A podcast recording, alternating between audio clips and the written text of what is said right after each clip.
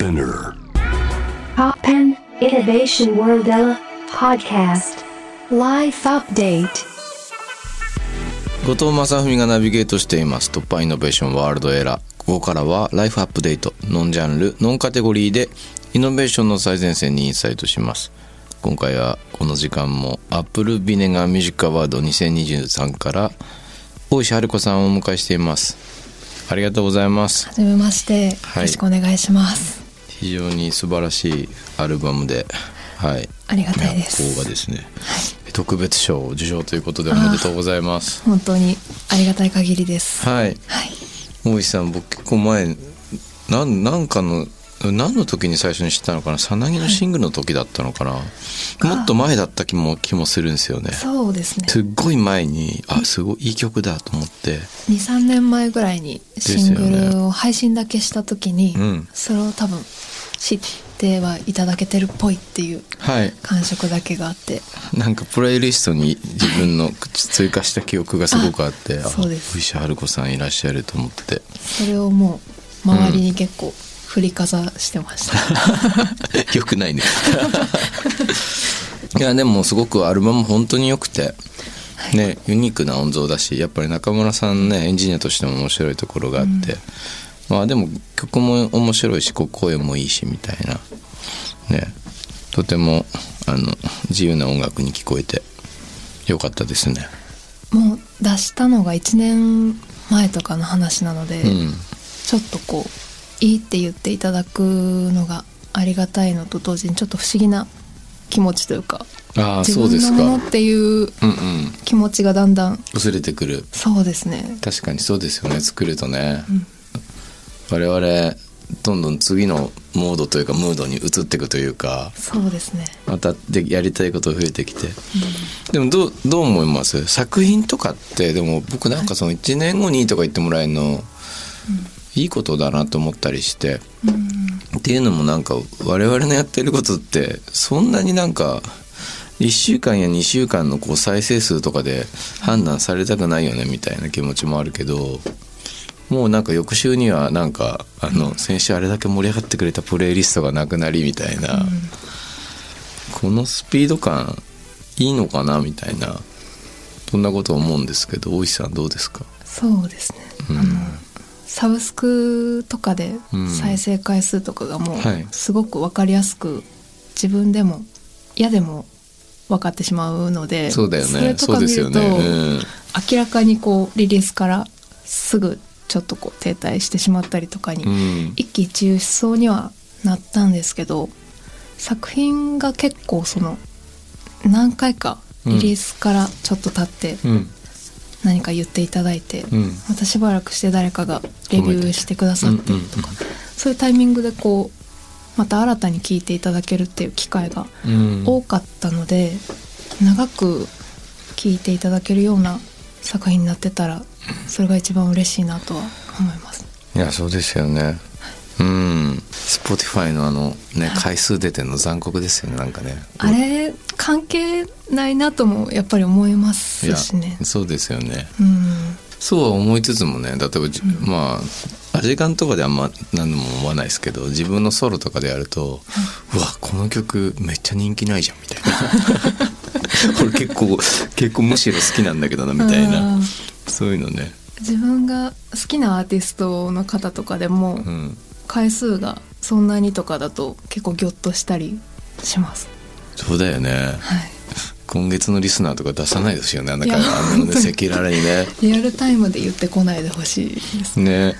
そうだからああいうのもねどんどんリリーススパンを短くして常に話題になってないと数が減っちゃうみたいのって、でも本当に好きなアーティストのレコードとか5年に1回ぐらいとかレコードの棚とか CD の棚から引っ張り出して、なんて言うんだろう。その回数とは別にものすごいこう思い入れで聞き返したりすることあるんで、なんか量ばっかりに目がいっちゃうのもなんだなみたいな気はしますよねすごくね。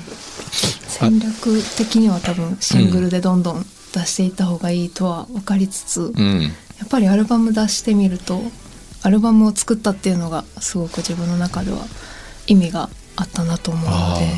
そうですか。やっぱ楽しいですかアルバム作りっていうかなんかこうコンセプトみたいのを持って挑んだ方がやりがいがありますか？そうですね、うん。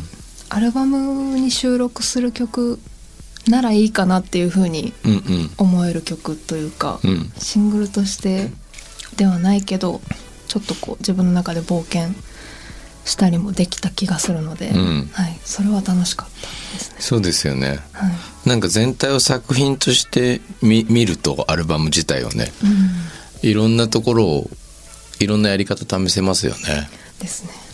だけどこれ全曲シングルって考えたら絶対この曲報われる瞬間ないだろうみたいな 自分のなんか側面もあるじゃないですか、はい。あのこのメロディーとかうん。このテクスチャーとかほんと好きだけど、シングルではないよねみたいな。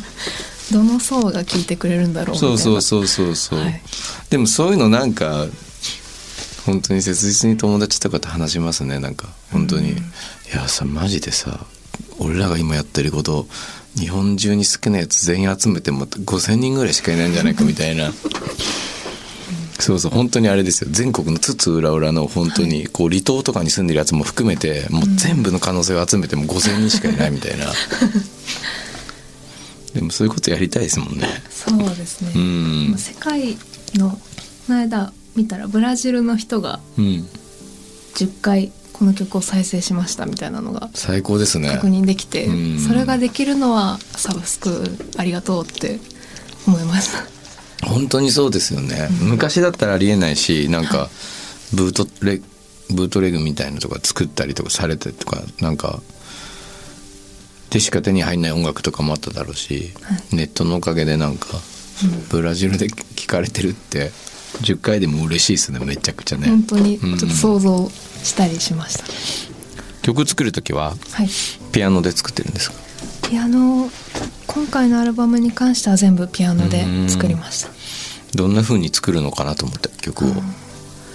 歌詞は後からつけてて、うん。もう何もない状態からピアノを弾いてはい。コード進行を決めつつメロディー決めつつ、うんそこはちょっとこう行き来しながらなるほど。作っていきます。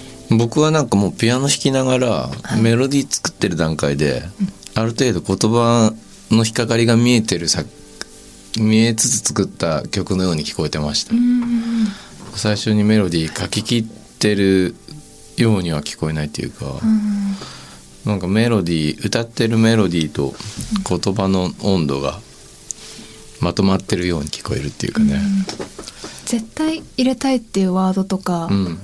そのメロディーを作りながらこの言葉いいなっていうのはまつげとかもサビの「まつげは」とかは、うん。そこからそれがきっかけでメなるほど。ロディーをっていう感じではあるかもです。言葉とメロディーの関係とかはい、曲作ってると面白いですよね本当にね。本当に難しいし苦しいけどやってよかったなってやっぱり出来上がると思います。そう。僕も毎回なんで詩が書けてるかよくわかんないんですよね。本当に俺書いたのかなみたいな。うん。そういうなんか順序とか。だあとね難しいなと思うのあの僕らバンドだからメンバーのメロディーに詩を書かなきゃいけない時とかあって全く出てこんとことかあってそれはまた違った大変さが確かにありそうですね。人の作るなんかメロディーにもはいこうある種のこうポエジーみたいなこう詩のなんか断片みたいなものが含まれてるメロディーと全く含まれてない感じのメロディーもあって不思議なんですよね。なんか曲として作ったりするとなんかそこれはなんかこのメロディーを奏でることが目的だったはずでなんか歌うってことを想定してないメロディーなんだなって思っちゃうとうん。引っかかる言葉が一個も見つかられないみたいな。ななんだこの違い何なんだろうみたいなことを最近よく考えるんですけどはい。歌詞を書くのはどうですか？得意ですかうーん。書いてる最中はしんどいかあら得意ではないですねしんどいんですね。しんどいですね。いろんな人いますよね。歌詞書けなくて来ない人とかスタジオに、うん。そうそうそう。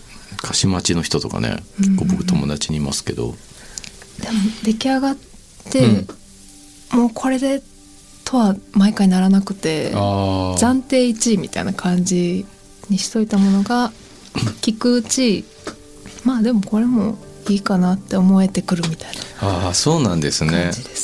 もう私書き当てたみたいな感覚は最後までないんですねじゃあね。そうですねガッツポーズしたことないかもしれないです。なるほど。それでやっぱりスタジオ入って、歌ってる段階でもあれやっぱ違うかなみたいな時あります？そうですね。その一番最初のデモみたいなのをそのバンドメンバーに送ったりして、はい。そこでちょっとこうもうこれでしょうがないしょうがないみたいなうんうんうん。感じで、そこからはあんまり修正するとかはないですね。なるほどね。人にでも聞かせるまでは結構、うん、これでいいのかなって思いますよね。思いますね。僕はあテニオ派とかもなんか本当にこれでいいんかなみたいな、うん。もうなんか歌詞としてはここは2が合ってるけど、歌としてメロディーとして最後2伸ばすのめっちゃ嫌だとかそういう時あるんですよね、うん。なんか。伸ばすのめっちゃわかります。制限があるというか、うんうん。うんうん。ねここのテニオ派だと声出しづらいとかね。はい。ありますよね。歌ってみるとやっぱり違和感あったりとかしますね、うんうん。うん。あとはどうだろうな。歌詞について。言葉。うん。僕は意味が壊れていった方が好きなんですよ、うん。歌詞が。なんて言うんだろう。まっすぐに言い切れてしまってるような歌詞の時の方がなんか恥ずかしくなってきて。うん。ちょっとなんか何のことを言っているのかわからないぐらい少し角度がついた時にその一行にこうある種の含みみたいなのが出てきて、その時にあすごい落ち着くって気持ちになるんですけど、はい。春子さんはどうですか？私もあんまりまっすぐなものは照れちゃうので、なるべく膜に包みつつぐらいがうん。いいかなと思いながら、うんうん。でも曲書き出す時に言いたいことがまとまってるっていうわけでもなくて、うん。書くうちにどんどんあこれはこういうことかとか、うん。この間考えてたこととこうつながりだしたりとか、うんうんなので最初思ってたのとはまた違うものになってたりして、うんはい。その感じはすごく楽しいし好きですね。いやー。本当にみんなにアルバム聴いてほしいですね。ぜひお願いしたいです。これからの活動、はい。なんか今後の予定などなどあればお知らせとか今具体的に新しい音源とかライブのことをお話しできることがないんですけど、あの1年前のアルバムなんですけど、うん。先ほどおなお話ししたように長く聴いていただけたら嬉しいなと思うのでイヤホンで聴いたりスピーカーでうん聴いたりとか聞き込んだりうん。なんとなく流したのを聞いていただいたりとかいろんな形でまだまだ聞いていただけたら嬉しいなと思います。ライブはどのぐらいの頻度でやってるんですか？ライブあんまりやらないですが実は全然できてなくてはい。リリースのタイミングとかでもどうしようかなと思いつつうん。なかなかしばらく演奏できてないのでまた次アルバムのツアーはやってないんですか？やりやってないです。ややりましょう。やりましょうとか言っていやみんなこれ、はい。きっとこのアルバム演奏してるところをなんていうか生で感じたい人たくさんいらっしゃるんじゃないですかね。そう言っていただけて、ね。はい。状況も少しずつ良くなってきましたし。あ本当ですね。そこがやっぱりどうしても気になる部分だったのではい。聞いてくれる人も安心して来られるような感じで開催ですよね。できてが一番いいなと、なんかフェスもライブハウスも随分皆さんの表情が明るくなりましたよ、うん。声も出せるようになったので。うん。じゃあ僕もライブ見たいんでぜひぜひ。あはい。ぜひ。企画してください。ぜひぜひいらしてください、はい。お呼びします。というわけでライフアップデート今回は大石春子さんをお迎えしました。ありがとうございました。ありがとうございました